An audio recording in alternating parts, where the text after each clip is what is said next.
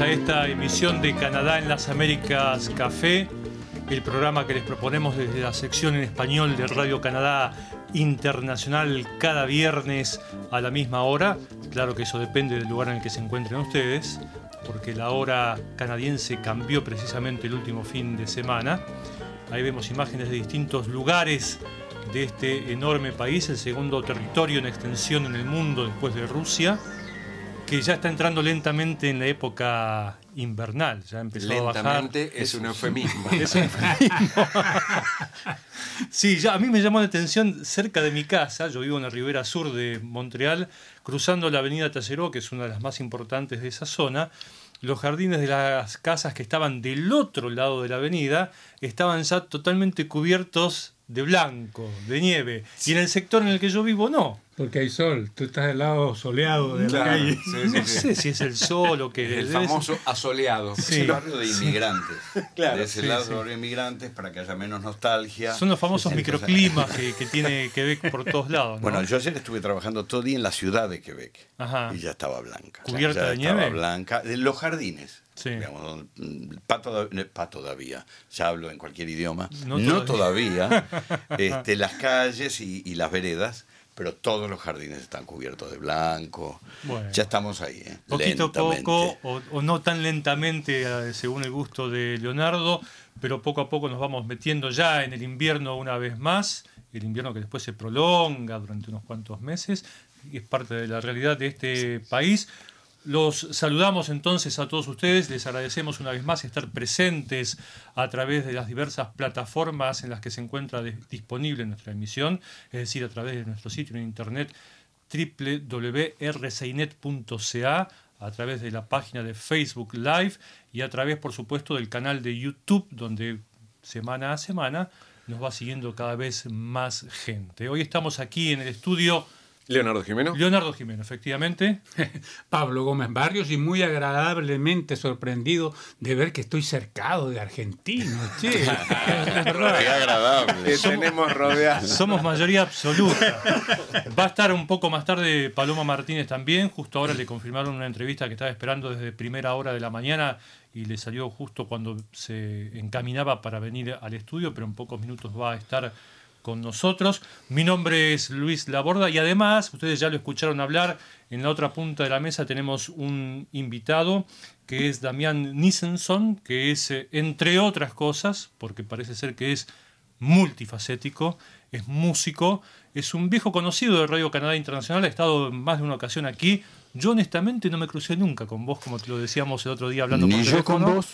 Pero eh, hay, hay, hay pruebas de que has estado en más de una ocasión. Sí, sí, y yo le recordaba justamente a Damián que una vez hicimos una emisión, en las raras veces que salíamos de los estudios de acá de Radio Canadá Internacional, eh, en, esa vez salimos para el Salón del Libro que se hizo esa, en esa ocasión en la Place Bonaventure. Normalmente se hace y, ahí, sí. y entonces, pues eh, allí tuvimos la ocasión de que invitamos a Damián y él vino y estuvo tocando su saxofón ahí en esa ocasión, así que Lo recuerdo como un momento muy agradable. fue en efecto. Así que repitámoslo. Bueno, La hacerlo. no. del libro es ahora, ya el salón del libro es en estos días. Sí, sí, pero ahora en este invierno. Estamos medio atrasados. Bueno, Da- Damián ha estado con presentaciones recientes, tiene otras más programadas en el corto plazo, tiene una gira prevista también o actuaciones previstas para comienzos del año próximo en Argentina, de donde es originario, aunque hace muchos años ya que se fue del país. En pocos instantes más vamos a hablar con él de su actividad presente, pasada y futura también. Pero como es eh, habitual, vamos a comenzar nuestro espacio semanal con un tema destacado de toda la actividad eh, que nos ocupa semana a semana. Y en este caso, Pablo, eh, estábamos hablando esta mañana de un proyecto de reforma o de intención del gobierno provincial aquí en la provincia de Quebec de reformar una ley que afecta particularmente a los trabajadores extra- eh, trabajadores no a A los, estudiantes extranjeros Y a los trabajadores aunque- temporales a los también. trabajadores temporales también Sí. aunque en este caso la la discusión parecería que se ha centrado más en el tema de los estudiantes. Hablamos de un programa que beneficiaba a aquellos estudiantes que llegaban a estudiar aquí desde el exterior y que guardaban o guardan aún la esperanza de poder mm, en el futuro cercano permanecer en Quebec y en Canadá logrando su, residencia permanente. El programa se llama, es el programa ah, de la experiencia quebequense, eh, un programa con el que el gobierno de la provincia de Quebec ha atraído desde hace ya cierto tiempo a estudiantes extranjeros para que vinieran a cursar sus estudios aquí en, la provincia de Quebec. Hay que decir que los estudiantes extranjeros eh, pagan un buen precio por venir a estudiar acá, eh, que sea en, una, en un curso de formación profesional o una carrera universitaria o cualquier otra. Ahora, ese, ese programa de experiencia quebequense viene o venía acompañado de, eh, de este anzuelo del que decíamos que es el, el certificado de selección de Quebec. Exactamente. El, el certificado de selección de Quebec se expide una vez que el estudiante ha terminado su curso mm, de, de, estudios acá y le permite tener acceso a la ciudadanía canadiense de una forma acelerada. En tres años puede tenerlo, lo que no ocurre pues con el tipo de inmigración como la que nosotros hicimos en su momento. Que bueno, a mí me tocó cinco años antes de poder. Yo pedí mi, mi, ciudadanía un poco más tarde, pero en esa época había que estar cinco años y no más que seis meses, eh, no más de seis meses fuera del país para poder eh, pedir la ciudadanía. Más tarde los plazos se Cuando yo vine, llegué con mi certificado de selección en el bolsillo, con mi residencia permanente, de hecho, en el bolsillo, y exactamente 975 días después pude iniciar el trámite de la ciudadanía pero lo cierto es que más allá de los plazos que a veces se estiran o se acortan según las necesidades y las políticas vigentes, el certificado de selección es la antesala a poder solicitar más tarde la claro, ciudadanía. Es la llave que te va a abrir la puerta de la ciudadanía. Sí, no, y aparte, eh, gran parte del trámite, cuando uno lo hace aparte, fuera, digamos, de este sistema o del sistema que, estamos hablando ahora, uno lo hace afuera. Yo, yo hice mi certificado de selección, eh, hice un trámite que duró aproximadamente eh, año y medio en Argentina, hasta que me dieron, de ahí empecé y de ahí pude venir y después, tres años más, para la ciudadanía, con ciertas condiciones, como por ejemplo no salir cierta cantidad de tiempo. En este caso, hay muchísima gente que eh, aprovecha esta, esta, este, este tipo de planes, estos programas, y viene, yo conozco una persona que le contaba el otro día a Pablo cuando discutíamos este tema, es una persona que está estudiando un, eh, un programa muy específico de dibujo técnico para, eh, para, para, entrar a, trabajar en las industrias. Y esta persona me contaba que eh, un 70-80% de la gente que está ahí eh, es gente que viene de afuera, son inmigrantes, que pagan una fortuna, pero para justamente acelerar la posibilidad de poder entrar cosa que le conviene a los dos, al inmigrante que está formándose para poder salir a trabajar que tiene un título inmediatamente después de terminar ese curso, eh, que puede acelerar su trámite y al mismo tiempo al instituto que cobra un dinero muy importante y ese dinero lo reinvierte para las formaciones. Entonces realmente es un círculo que beneficiaba a los dos hasta ahora. Nuestro invitado Damián se sale de la vaina por opinar sobre el tema. Como inmigrante, como esposo de una inmigrante estudiante universitaria, que ella es canadiense, pero conociendo bien el, palo, ¿no? conociendo bien el tema, eh, para mí es muy difícil de entender la decisión de, este gobierno con respecto a los estudiantes, porque yo los considero los inmigrantes ideales. Es gente que ya ha vivido acá durante años, que ya se ha construido de alguna manera una vida, es decir, que se ha insertado en la realidad local y que funciona bien en esa realidad. Que obligado por los estudios, además, eh, ya tiene un manejo más que bueno de la lengua. Por un lado, por el otro lado, un enorme porcentaje de esos estudiantes son franceses, porque Quebec tiene, no solo desde el punto de vista sentimental, pero legal, vínculos específicos con Francia, que hace que un porcentaje enorme de los estudiantes extranjeros acá sean ya francófonos. Claro es muy difícil de entender si no es, eh, viéndolo como una especie de, obsesión ideológica, para contentar a su base. Porque una parte de la base de la CAC, convengamos, es de derecha, es eh, miedosa, xenófoba, eh, sin querer exagerar, pero no, no, y de hecho se ha, casi trumpista. Se ha manifestado, de hecho, expresamente a favor de reducir las cuotas de inmigración, ¿no es cierto? Sí. Y aquí cabe señalar muy particularmente que este, este es un nuevo gobierno que está que, que asumió hace un año, y un año, largo, ¿no? Entonces, que reemplazó al gobierno liberal. Hay que señalar también que la inmigración es muy importante para este país porque el, índice de envejecimiento de la población es muy alto y eh, la tasa de natalidad es muy baja. Entonces, tienen que contar con la inmigración para poder compensar de alguna forma ese déficit. Y a eso se le suman las necesidades del mercado laboral, que en más de una ocasión se ha expresado a favor de incrementar las cuotas para satisfacer o para remediar, mejor dicho, la carencia de mano de obra que existe en muchísimos sectores, algunos de ellos de gran importancia dentro de lo que es el aparato económico provincial e incluso nacional y que parecería que han sido excluidos de esta iniciativa. Sí, bueno, hay, Perdón, no, no, estaba mirando las, las, listas justamente de profesiones este, aceptadas o recomendadas. Y hay cosas ridículas. Por ejemplo, la industria forestier, la, industria forestal. forestal, no está incluida.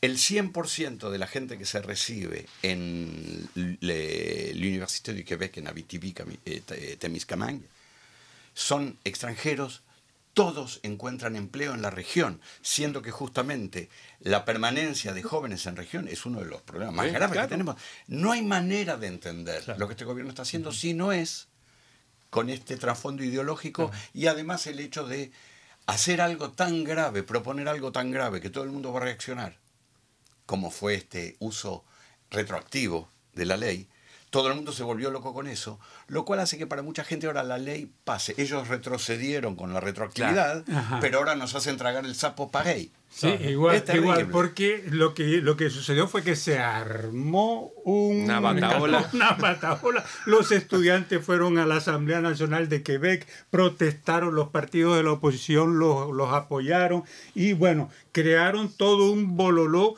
que hizo que al día siguiente el ministro de Inmigración de Quebec saliera, la primera cosa que hizo en la mañana fue decir, bueno, ok, eh, los eh, eh, escuchamos. Somos tan, tan, tan abiertos que escuchamos lo que nos dicen y vamos a cambiar un poquito.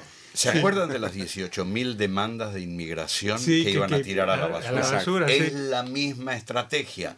Presentamos una aberración, retroceden sobre la aberración pero lo más importante que querían hacer pasar, pasó, y ni nos enteramos. Claro. Así que ojo, ojo. E, exacto, eso es lo que están haciendo con este programa de experiencia quebequense que, bueno, con el bololó que se formó, le dijeron, bueno, ok, está bien, los que ya están aquí serán aceptados. Hay una cláusula de excepción para que ellos no tengan que retirarse e irse del país. Pero la ley pasa de todas formas, porque para el futuro se aplica. Y además hay, que, hay que decirlo también, el hecho de que puedan acceder, es decir, este programa surgió, nació hace 10 años aproximadamente, apuntaba inicialmente a los estudiantes de los últimos niveles, a quienes estaban ya prontos a recibirse en el último año o último año y medio de estudios, dos años como máximo, y servía además de anzuelo para atraer estudiantes, porque como bien vos dijiste, Pablo, los estudiantes extranjeros aquí, como en cualquier parte del mundo, pagan sus estudios y eh, una forma de atraerlos o de ofrecerles un anzuelo más, tal cual se lo definió en algunas notas periodísticas, era ofrecerles esta, la posibilidad de obtener la residencia permanente y posteriormente la ciudadanía, una vez culminados sus estudios, obtenido el diploma y con una formación ya acreditada en, en áreas que son necesarias para el funcionamiento de la economía provincial desaparecido este anzuelo, este atractivo, ah, eh, muchas universidades ya han expresado su preocupación ante la posibilidad de que la matrícula de estudiantes extranjeros, que forman una parte muy importante de la matrícula general de las universidades locales y de los ingresos de esas instituciones, porque hay centros de formación profesional. De este que yo te hablé hace un rato, el 80% de la, de la camada donde estudia la persona que yo conozco son de afuera y están pagando fortunas para estar ahí. Cuesta O un sea- curso de fotografía 25 mil dólares Claro. por un curso de 1800 horas, que es lo que se requiere, es el mínimo, 1800 horas de estudio eh, para, Para un diploma de tener estudio colegial. este- para que te puedan dar el, eh, al- diploma. el diploma y para que te puedan dar el certificado. Bueno, la disputa sigue, no hay nada definido al respecto. Eh, como Pablo decía, como la mesa decía hace unos instantes, el ministro de Inmigración ha aparentemente reculado en sus intenciones, pero como decía Damián, nuestro invitado, esa marcha atrás es parcial, porque la ley, la iniciativa sigue en pie y sigue avanzando, así que seguiremos en los próximos días viendo qué sucede con este tema, esperando que se resuelva de la mejor manera posible y sobre todo esperando que no se le quite a los estudiantes extranjeros que han puesto su atención y su mirada en En las Quebec. universidades quebequenses la, la intención, las ganas de venir. No, y se irán a una universidad anglófona fuera de Quebec. Bueno, Ontario ya ayer Ya, ya. salió diciendo... eh, Presente, sí. Y las provincias del este también, No, New sí. Brunswick, Nueva Claro, Escocia. es que es un regalo. Claro. Además piensen una cosa, porque eso es lo peor. Es muy grave lo que estaba pasando con la retroactividad. Pero con este plan, con esta ley, en la cual van a modificar la lista todos los años. ¿sí? Entonces, yo vengo a estudiar arquitectura, que está en la lista. Me como mis cuatro, cinco, seis años para terminar mis estudios de arquitectura. En el momento que terminé, arquitectura no está más en la lista. Claro, ¿qué hago? ¿A dónde voy? ¿Dónde además van a reconocer mi título? Claro. No, no, es realmente... Sí, es nefasto. Pero no ha terminado, ¿ah? o sea, ahí, ahí la presión sigue porque están los rectores de universidades, colegios e sí, instituciones que dicen Las que... cámaras que empresarias, no, las no, cámaras de sí, comercio, están que todos hay sentido. Ujú. que todos los que normalmente no estamos de acuerdo estemos contra la ley. Bueno, vamos a seguir con el tema y con quien vamos a seguir hablando también es con nuestro invitado que ya se lanzó a participar de lleno. No lo puedo evitar, es tema. fuerte que Que ya no lo podemos frenar. Cállense un poquito, tengo tanto que contar. Pero bueno, como decíamos al comienzo, Damián Nielsen es, eh, es músico, es de origen argentino, se fue de la Argentina hace muchos años. Antes de llegar a Canadá viviste en Suiza, si no me equivoco. Eh, En realidad viví en Suiza durante el gobierno militar, viví ocho años en Suiza siendo muy joven, entre los 18 y los 26, y después volví a Argentina. Me volví a ir, pero al par de meses me enteré que iba a ser padre en Argentina, volví otra vez a Argentina, y en realidad no, pasé casi unos 20 años en Argentina entre mis dos, entre comillas. ¿Dónde, en Argentina? eh, Damián? Buenos Aires. Buenos Aires. Ah, entonces tenemos aquí dos porteños. Y Yo soy nacido en... Ahí está, sí, exacto, Puntano. exacto. Puntano. Puntano, señor. ¿De Puntano, que hay que De- decirlo. En ¿De San realidad, Capital? pues sí, eh, nací por accidente. Vivíamos en San Luis y mm, eh, mi papá lo tenía que operar. Fuimos a Buenos Aires y mi mamá me tuvo en ese momento. Pero, Mm. A él le no. gusta decir que es porteño. No, no, al contrario. Digo que soy puntano. Y, también en, el 2004 te radicaste Acá. en Canadá. ¿Qué fue lo que te atrajo? ¿Qué, o, qué- o lo que te trajo, mejor dicho, a Canadá? La Eh, nieve. el clima, básicamente el clima este, y la Putin. No, Ah. ciertamente no. Eh, en realidad, por ser sincero, el- el- la primera idea cuando, bueno, fue el, el- el desastre a fin del 2001 en Argentina, eh, con Poli, mi mujer, decimos que nos queríamos ir. Realmente estábamos el nivel de, de- de- de fatiga y de ansiedad y de dolor que nos produjo la situación. Vamos a aclararle a muy, la muy gente elevado. que no, que no se recuerde del tema, que no siga el tema o la realidad argentina en particular, que en el 2001 se dio una de las crisis financieras más graves que debió enfrentar el país a partir de la salida de lo que se llamaba en ese momento corralito, es decir, la retención que se hacía de los ahorros en dólares en los bancos y la gente ante la imposibilidad de retirar su dinero de los bancos Perdón, en dólares y en pesos. en, y en pesos, también, sí. es cierto. Salió a cacerolear, como se decía en aquel momento, salió a protestar contra los bancos y hubo una crisis Sí, política, política, tan grande que hizo caer un gobierno. ¿no es Financiera, social, fue en realidad Bueno, una solo para recordar, crisis. el primer banco que decidió no reembolsar los ahorros fue el Scotiabank. Scotiabank, El primero. Después siguieron todos, y obviamente con el apoyo del gobierno. Pero la realidad es que en ese momento dijimos, vámonos, eh, volver a Suiza, donde yo había vivido muchos años, pero hacía mucho tiempo ya no era posible, las condiciones legales habían cambiado totalmente, eh, y no me veía viajando en ese momento, yo ya tenía tres hijas, eh, cuando nos vinimos para acá, la más joven tenía 10 meses, después tuvimos una cuarta nacida acá. Eh, nos dimos cuenta que lo que hubiéramos podido hacer si éramos una pareja sola, no lo queríamos hacer con nuestras hijas pequeñas, es decir, estar bollando y esperando a que la cuestión legal se resuelva.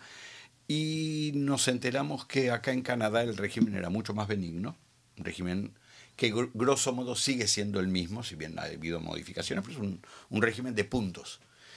Eh, lo intentamos, funcionó, nos encantó y de hecho tuvimos un momento particularmente emocionante en medio del desastre que era la vida en Argentina en ese momento, que fue nuestra entrevista con el delegado del, gobierno de Quebec en Buenos Aires, un hijo de inmigrantes húngaros, a quien después encontré acá, muchos años después, eh, que terminada la entrevista, desata el nudo de su corbata y nos dice, bueno, tengo el placer de decirles que en nombre del gobierno de la provincia de Quebec ustedes son aceptados como inmigrantes y que en Montreal nos encanta la gente como ustedes. Salimos del hotel, nos fuimos a la plaza enfrente a llorar los dos. Eh, digamos, nos pareció tan increíble que un oficial de inmigración pudiera hablarnos en esos términos y en un momento que era tan duro, nosotros habíamos perdido prácticamente todo eh, en, el corralito, como muchísima otra gente. No era mucho lo que teníamos, pero era lo único. Pero lo que teníamos, claro. Eh, y la verdad es que fue un hermoso comienzo. Y fue un comienzo que no fue para nada desmentido por la realidad una vez que llegamos acá. Ahora, tu actividad central, Damián, es la de músico. la música. Ah, eras músico ya en la Argentina, seguís siendo músico. Sigo siendo músico acá. Sos uh, multiinstrumentista, aunque en realidad lo que te define más es el saxo. Es, eh, eh, depende, porque depende de qué lado me conozcan. Digamos, yo tengo mi cuarteto instrumental para el cual yo compongo músicas inspiradas de, de, de tradiciones judías de Europa del Este, música hasídica. Es básicamente un grupo de jazz. ¿Klezmer? No es tan klezmer, está más inspirado en la música litúrgica y en la música hasídica, este, eh, menos festiva, más contemplativa. bueno, en todo caso ese es un rubro. El otro rubro es que yo compongo canciones en español, que están muchas veces basadas en, ritmos tradicionales argentinos. Eh, y eso en otro grupo que se llama Solagua, mis composiciones en general aterrizan en, los discos de este grupo.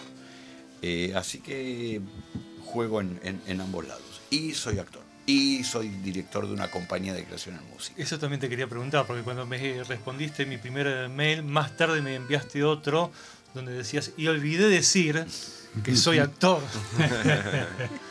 bueno, pero para los que somos argentinos tienen peso grande porque él tocaba en un grupo que marcó eh, la, adolescencia de mucha gente eh, en Argentina, o sea, eh, tocaba con Pipo. Pipo Chipolati. Pipo Chipolati, que, sí, que es un gran músico y, realmente fue, fue una época, la, la, música de Pipo, y cuando yo lo conocí hace 10, 12, 15 años atrás, era como, wow Estoy al lado de alguien que tocó con Pipo Chipolate, yo lo tocaba. No, lo podía creer.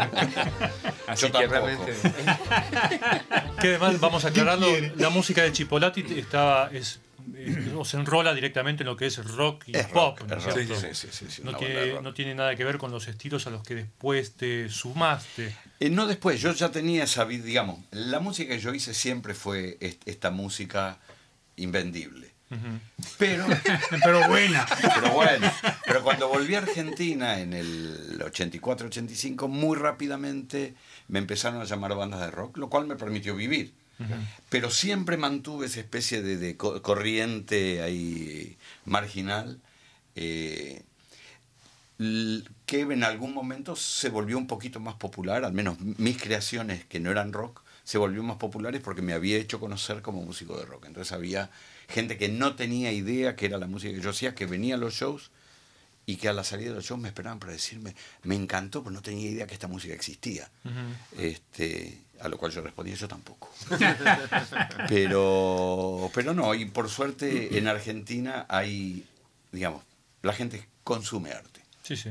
que sea teatro. Eh, eh, cada vez que voy no deja de sorprenderme ver pequeñas salas de teatro llenas, pequeños bares llenos mientras un grupo bueno o no tan bueno está tocando.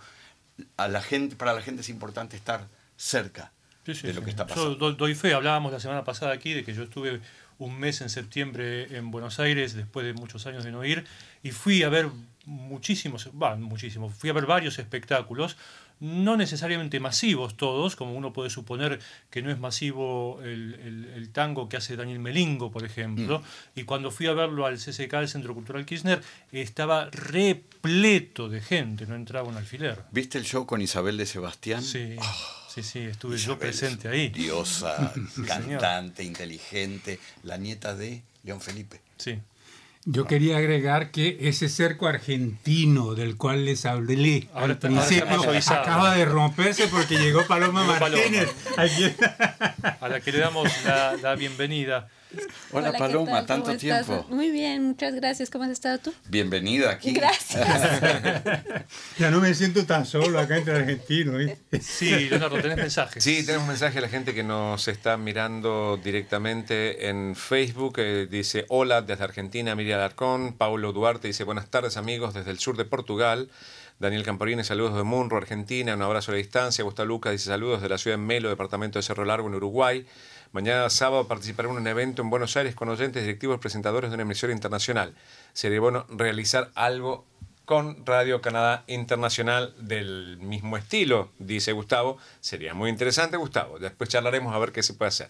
Pablo Duarte dice, buenas tardes amigos desde el sur de Portugal, viendo aquí eh, la emisión en vivo. Eh, bueno, y después hay una charla entre ellos que la pueden ver en el feed de nuestra, de nuestra red social.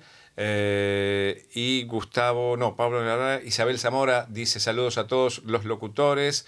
Eh, Mercedes Araya, Radio Taiwán Internacional, está participando de esa charla que parece que es esa radio que fue a Buenos Aires a hacer una, una, mm, una muestra, supongo. Y eh, Mercedes Araya dice, bueno, hay que escuchar radios internacionales para informarnos.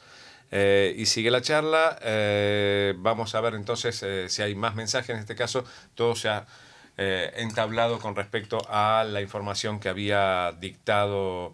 si no me equivoco, es. No, Gustavo. Ah, Gustavo. Gustavo. Lucas.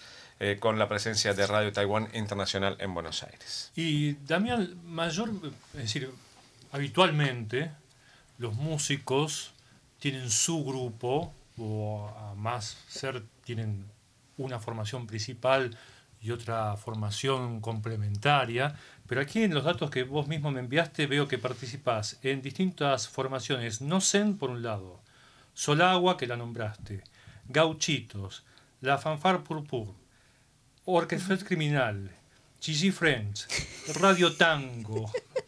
Bueno, ¿por qué? ¿Cómo, le haces? ¿Duermes? Bueno, pasan varias cosas. Esto no es Buenos Aires, aquí no se toca todos los días. Entonces, tiempo tenemos. este, no, y en realidad como músico profesional, eh, tanto acá como en Argentina, eh, yo creo que es, una imagen un, poco parcial que uno puede tener de lo que hacen los músicos. Esto que vos decís con respecto a los músicos de rock, por ejemplo, es eh, habitual.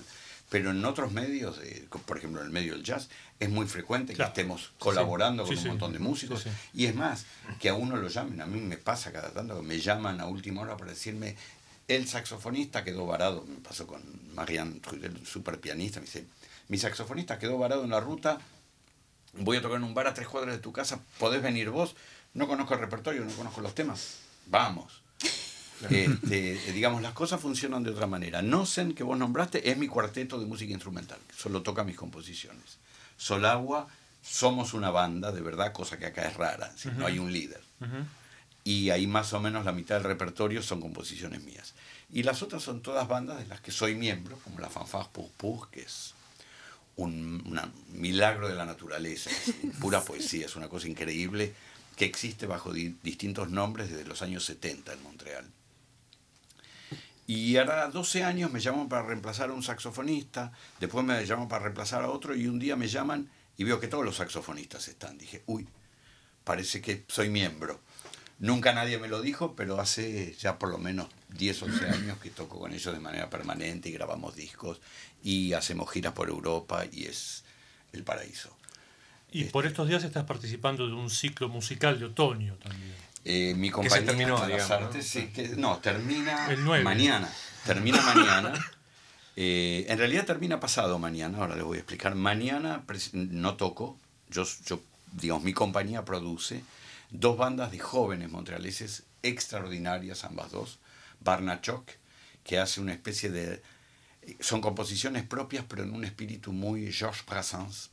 Palabras divinas, muy buenos músicos y todos entre los 20 y los 25 años. Esas cosas que no hay que perderse porque es, es el futuro. Y la otra es una banda instrumental que se llama Sesqui Altera, que la dirige un compositor, saxofonista, clarinetista, flautista, otro milagro de la naturaleza, Aurelian Tomasi, tipo de 27 años, que vino a hacer sus estudios de música acá, uno de esos talentos que con esta nueva ley nos perderíamos. Este, el tipo es un virtuoso, es una palabra que yo no utilizo mucho. No más de una vez por día, en todo caso. Eh, no, no, no, pero realmente esos tipos los escuchás y wow, yo no sabía que había tantas notas. No, y tiene buen gusto y bueno, es una especie de pequeña fanfar, pequeña fanfarria de seis músicos que hace solo valses, que él compone. Bellísimo. Así que eso es lo que va a haber mañana en La Vitrola y el domingo Gauchitos, que lo leíste ahí, que somos en realidad Thomas Jensen, super músico, nacido en Argentina, que se fue de Argentina a los seis años, y yo, sus canciones y mis canciones juntos en North Hatley, en la Caravana, un lugar muy bonito, con sus hijas y con una de las mías.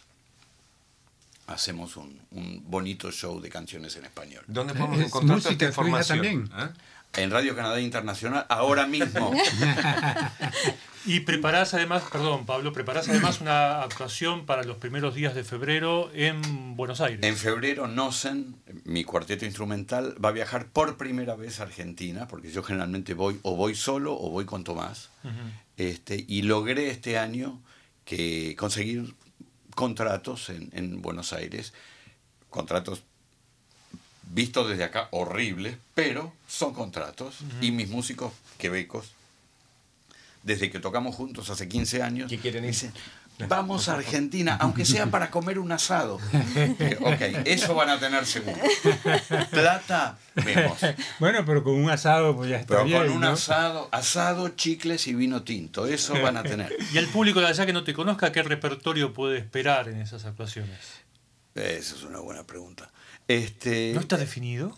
no, el repertorio está definido, es lo que hacemos con Nosen, lo que hemos hecho con Nosen, hemos hecho cuatro discos desde, desde que yo llegué acá. Este, y es básicamente, siempre son composiciones, es jazz, pero con un, una impronta muy fuerte judía en las melodías este, y en la armonía de los temas. Pero si hay que catalogarlo de alguna manera, es básicamente jazz. Y donde vamos a tocar son lugares de jazz. Me, me, me interesó lo que tú decías. Tú tienes, una de tus hijas va a tocar contigo. Ujú. ¿Qué, qué instrumento toca? ¿Qué hace? Eh, mi hija Miranda, bueno, yo tengo cuatro hijas. La mayor vive en Barcelona y es bailarina y acróbata. La de 19 años, la que va a tocar conmigo el domingo y que tocó conmigo hace una semana también en La Vitrola, eh, es guitarrista y violinista y cantante. Tiene una voz angelical como la mía. Este, no, gran cantante, divina. Bueno, vos la conociste, a Miranda chiquita. Bueno, ahora tiene 19 años y mi estatura. Vista desde acá, no es chiquita. Claro, exacto. Este, y las otras dos, Dalila, 16 años, muy buena violinista, y Nikki, de 13, un desastre en casi todo, pero toca muy bien el cello. Ah, bueno. Este, Entonces la música pues ya viene inscrita en los genes, pues. Y vieron que, que- que uno puede hacerse rico con la música. Y así sobre todo se que uno disfruta con la música, No, no, disfrutar que al padre. eso. Me escuchan a mí, Claro. o practicando, o tocando, y hay algo que, que, que, que, pues una postura filosófica. Yo siempre me dije, yo, lo único que tengo en la vida tiene que ver con, mi padre murió cuando yo era niño, muy joven, dije, quiero vivir una vida que esté hecha de placer, no quiero pasar ocho horas por día haciendo algo que no me gusta para los 65 años jubilarme e ir a jugar al golf. No digo que eso sea malo, no era bueno para mí, no podía. De hecho, yo hice estudios de historia en la universidad, podría ser profesor de historia en un CEGEP o en la universidad. Dije, no. No pasó por ahí. No pasa por ahí. Para mí, lo mío es la música. Eh, cada minuto que le dedico a la música, sobre todo desde el día que decidí que no era capaz de tocar con alguien con quien no me gustaría sentarme a tomar una copa de vino tinto. Ah, muy, muy buena decisión. Muy Acá buena decisión. Miriam Alarcón pregunta, ¿puedo encontrar música del entrevistado en Spotify? Sí. A mi nombre o a nombre de los grupos. Eh, en realidad le recomiendo más Bandcamp que Spotify, pero sobre Spotify están todos mis discos. Ahí vamos a poner entonces el nombre completo de Damián para cómo- cómo se escribe para que puedan buscar eh, su música en Spotify y en Bandcamp. Damián, y para ir cerrando este tramo, en todo caso del, del programa, proyectos discográficos. Proyectos, bueno, en realidad yo acabo de sacar un disco de música instrumental hace exactamente un año y un disco con Solagua de canciones en español este, hace seis meses, fin de abril. Con lo que en este momento discos míos no, pero sí estoy realizando discos, porque mi compañía Malas Artes produce justamente grabaciones de calidad de músicas invendibles. Es nuestra vocación. La condición es esa, tiene que ser invendible. Tiene que ser invendible y lo logro, pero en ese sentido tengo un éxito. Es un éxito total. Total, a 100%. Y tenemos varios discos, eh, justamente el, el disco de Sesqui Alterra, de este trío, de este sexteto de valses. En principio es algo que vamos a grabar en marzo próximo. Eh, Patrick Graham, un excelente, posiblemente el más importante percusionista de música étnica en Montreal, va a ser su primer disco solista. Ese disco también lo vamos a grabar en el transcurso del invierno. Eh, así que son proyectos muy, muy, muy interesantes, que son unas cosas que me encanta de Montreal.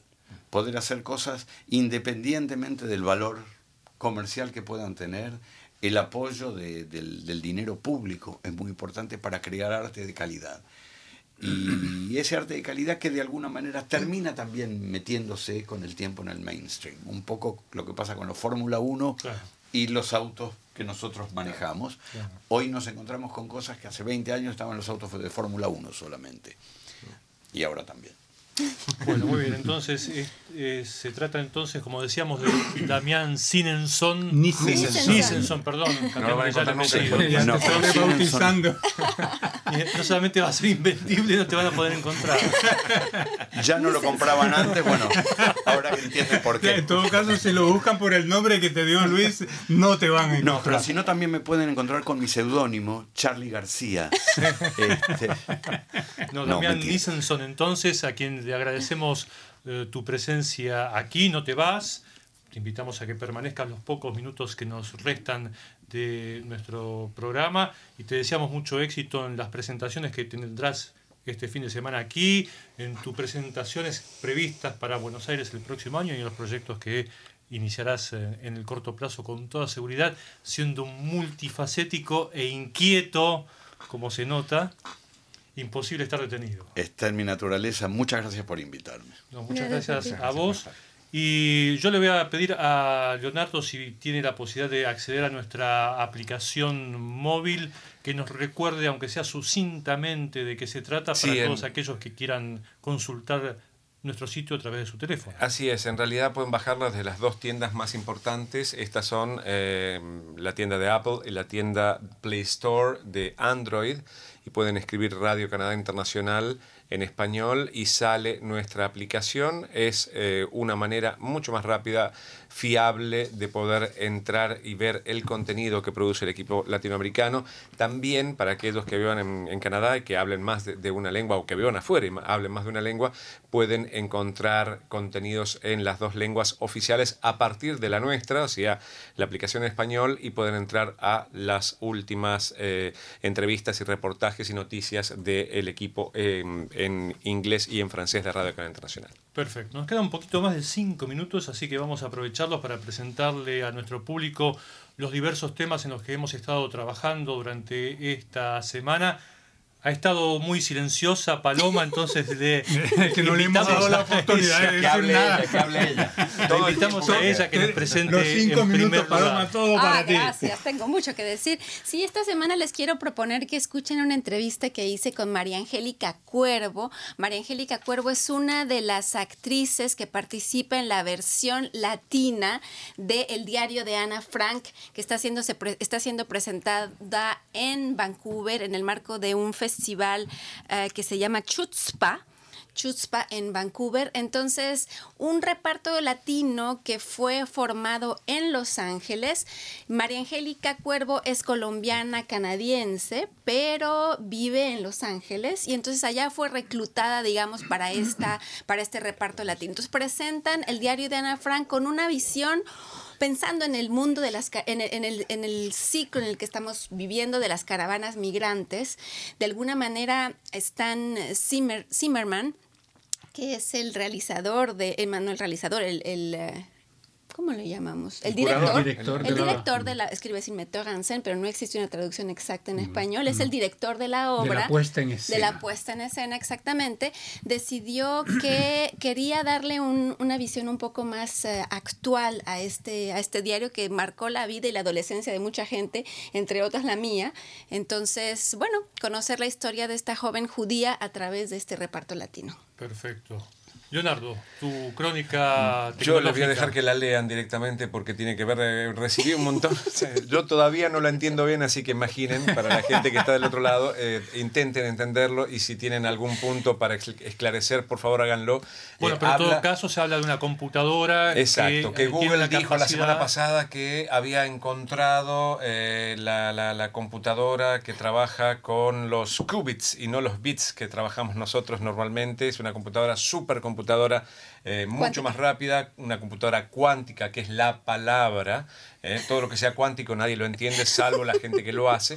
En este caso, tenemos cuantico. eh, un cuantico, pero no cuántico, así como cuántico. No, bueno, en este caso es eso. Google dijo, hemos logrado la computadora cuántica. Salieron un par diciendo, no, no es tan así. Hay una pequeña discusión y presentando de qué se trata esta computadora y por qué funciona Una de esa manera. computadora que puede hacer en 200 segundos operaciones que la computadora más avanzada existente en este momento le llevaría 10.000 años hacer. Exactamente, y bueno, esa es una de las discusiones porque puntualmente IBM dijo que no es tan así, que no es tan, tan, tan así, y explican por qué, pero en realidad sería un cambio realmente increíble en lo que nosotros conocemos de computación hoy en día. Es más rápida en todo caso. ¿Cuánto no se sabe, no se pero sabe. es rápida? Pablo, en los escasos dos minutos y pico que nos quedan. Bueno, muy rápidamente, Luis, esta semana comenzó aquí en Quebec una comisión especial sobre la explotación sexual de menores. Eh, es formada por 13 diputados de todos los partidos de la Asamblea Nacional. Cuando decimos Y- aquí hablamos de la provincia de Quebec. de la provincia de. Quebec, exacto. Y bueno, entonces resulta de que fuera de la provincia de Quebec, eh, las niñas que se prostituyen, que en esta comisión las llaman más bien víctimas, ellos dicen no son prostitutas, son víctimas, y los que se llaman clientes no son clientes, son abusadores de menores. ¿sí? Entonces, pues eh, estas niñas, por ser de lengua francesa, de habla francesa, son muy buscadas fuera de la provincia de Quebec. Entonces, eh, hay una explotación sexual increíble. Algo que me dejó pasmado, decía, eh, dice eh, en esta comisión que un proxéneta que tiene bajo su control a cinco o seis niñas, como esta, víctimas, les deja a esta persona entre 200 mil y 300 mil dólares anuales. Entonces, pues es un negocio muy lucrativo negocio, y ellos sí. le quieren poner término a ese negocio. Perfecto. Yo por mi lado les ofrezco un eh, reportaje que hice el lunes último sobre un estudio multidisciplinario que se llevó a cabo en todo Canadá, que detectó que el agua potable de diversas ciudades canadienses, entre ellas, por ejemplo, Montreal, tiene niveles de contaminación con plomo que supera el caso conocido, famoso, de la ciudad de Flint, en Michigan, en los Estados Unidos, que a principios de los años 2000 eh, se transformó en un escándalo por la, la mala calidad del agua. Además ya era un escándalo por la situación económica que vivía esa ciudad, una crisis financiera total y que fue reflejada por el cineasta Michael Moore en una de sus películas más afamadas. Hay ciudades en Canadá que tienen niveles de contaminación con plomo superiores a los que se, se de- de- detectaron perdón, en aquel momento en la ciudad de Flint. Y no nos queda más tiempo. Saludos Sí, de sí. Javier González Nungaray, que llegó tarde, saludos a todos. Y hay una linda propuesta ahí que hagamos un programa semanal. Digo, una vez por, por día. Bueno, Ah, muy sí, bien. sí querríamos. Les agradecemos a todos ustedes haber estado presentes una vez más a través de los diversos canales de comunicación que tienen a su disposición.